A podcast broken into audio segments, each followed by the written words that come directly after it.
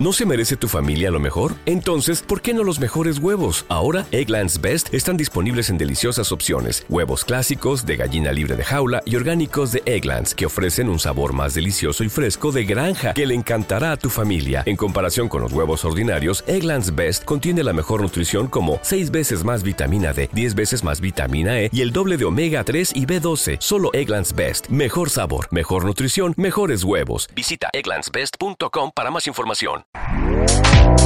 Este podcast forma parte de Evox Originals. Disfruta de este avance. Luces en el horizonte con Luis Martínez.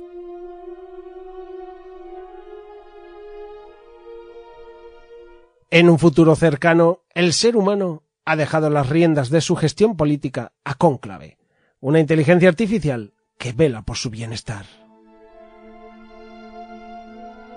Conclave ha creado también a los androides Adán, que están en todas las casas como ayuda para cualquier tipo de tareas.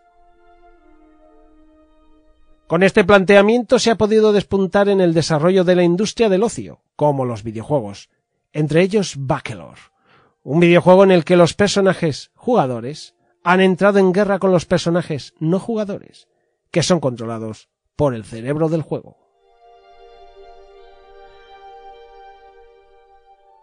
Pues esta atractiva sinopsis es la del libro de Carlos Sisi, Homine Ex Machina, que acaba de ser eh, publicado por Minotauro y que nos vuelve a llevar de la mano del querido Carlos a una historia de ciencia ficción, donde está claro que los robots van a tener un gran peso.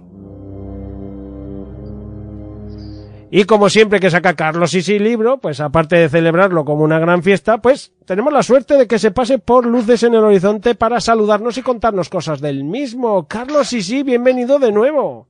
Hola Luis, es verdad, ¿eh? cita obligadísima y, y aplaudidísima también. Creo que, creo que eso que has dicho a veces de solo saco libros para salir en luces ya empieza a ser cierto.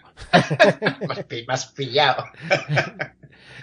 Sí, señor. Sí, la verdad que es, es va seguido, ¿no? Es, saco el libro y, y tengo la, la, gran oportunidad de estar aquí, cosa que agradezco de corazón. Sí, señor, yo también lo agradezco porque así te voy siguiendo los pasos, así me vas contando tus secretillos y nos los vas contando a todos. Y bueno, hoy nos traes bajo el brazo una historia de ciencia ficción, eh, parece una ciencia ficción potente, seria, tremenda. Carlos, Ominex Máquina, ¿qué es? ¿Qué tenemos aquí?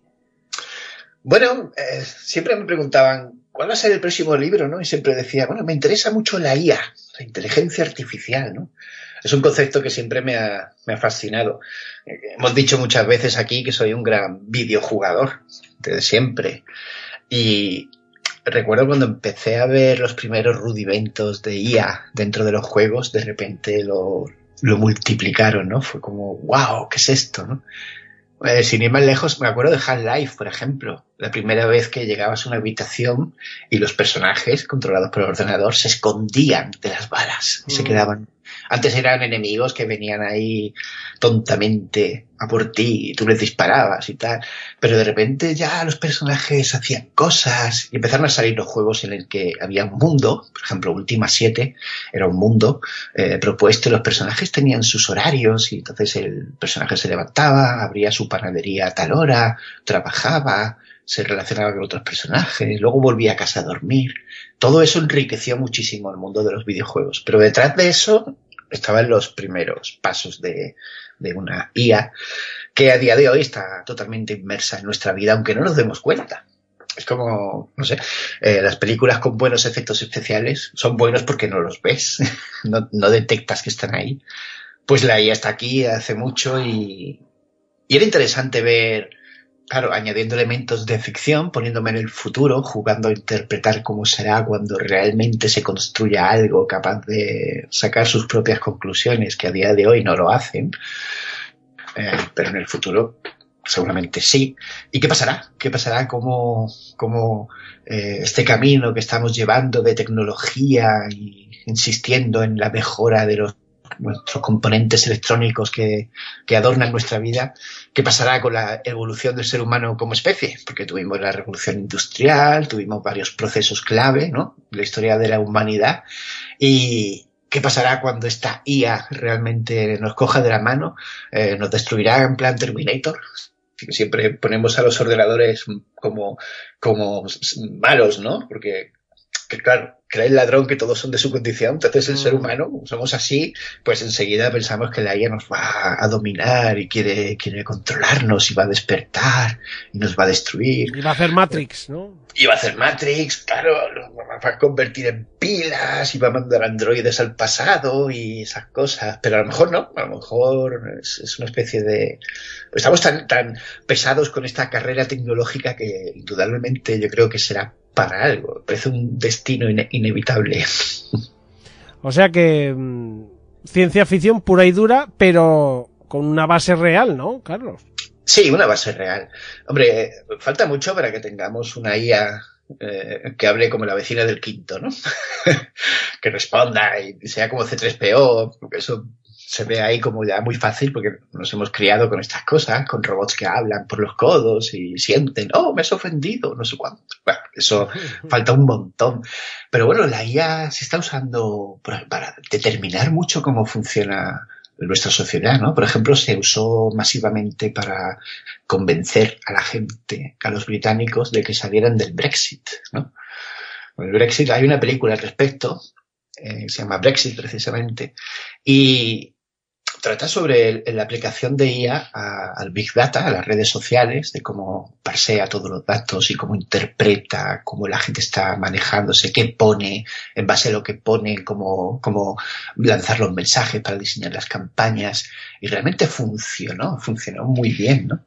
Entonces es un poco escalofriante, porque hay sistemas de aprendizaje profundo que están ahí trabajando eh, bajo la mesa y ayudan a a estos grupos de poder a, conducirnos mejor en la dirección que ellos quieren. Y dime, Carlos, antes más o menos nos has dado un esbozo, pero parece ser, o al menos a mí me ha parecido intuir, que esta historia ya la tenías rondando por la cabeza desde hace mucho tiempo. Sí, ya te digo, siempre me ha interesado bastante. Eh, yo creo que fue el juego Quake, se publicó en 1995. Era un juego multijugador, pero adelantado su tiempo porque por entonces Internet no era lo que es hoy y era muy lento, sobre todo en España. Los americanos sí disfrutaban de grandes cañones transoceánicos que les permitían jugar bien y grandes velocidades, pero aquí eh, tenías que esperar a las 4 de la mañana cuando estuviera todo el mundo dormido para echarte una buena partida porque el ping y el lag eran espantosos y no funcionaba.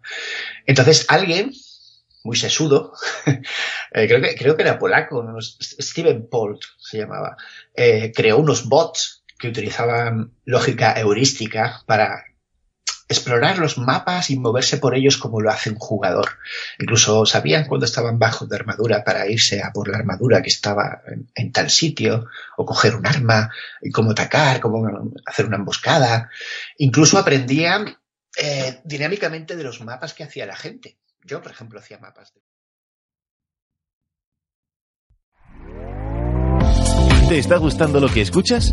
Este podcast forma parte de Evox Originals y puedes escucharlo completo y gratis desde la aplicación de Evox.